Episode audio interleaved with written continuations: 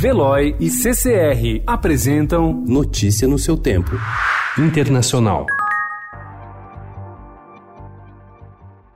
Pressionado por dois meses de intensos protestos e uma violenta repressão que deixou quase 400 mortos e 8 mil feridos, o primeiro-ministro do Iraque, Adel Abdel Mahad, anunciou ontem que apresentará sua renúncia ao parlamento. O anúncio foi feito horas antes de o grande Ayatollah Ali Sistani, figura crucial da política iraquiana, aconselhar seu afastamento. Em sua declaração, Mahad diz que busca impedir o derramamento de sangue. Desde outubro, manifestantes exigem a queda do regime e a renovação da classe política, que acusam de corrupção, de ignorar a população e de reprimir os protestos com violência.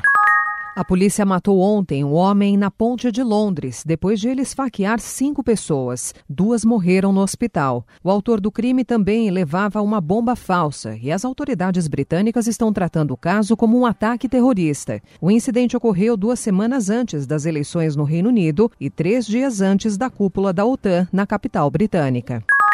O presidente eleito do Uruguai, Luiz Lacalipu, deve intermediar discussões políticas e econômicas entre o brasileiro Jair Bolsonaro e o futuro líder argentino Alberto Fernandes, que assumirá a Casa Rosada no dia 10. Podem contribuir para esse papel a moderação de Lacalipu e os interesses comerciais em manter boas relações com os seus dois vizinhos.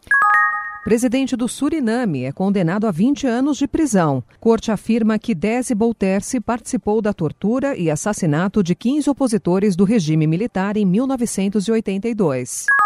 Não vamos a permitir este, que pessoas armadas atuem em nosso território. O presidente mexicano Andrés Manuel López Obrador alertou ontem aos Estados Unidos que o México não permitirá que estrangeiros armados atuem em seu território. O aviso ocorreu após o presidente americano Donald Trump dizer que designará os cartéis de drogas como grupos terroristas. Notícia no seu tempo. Oferecimento de Veloy. Piscou, passou.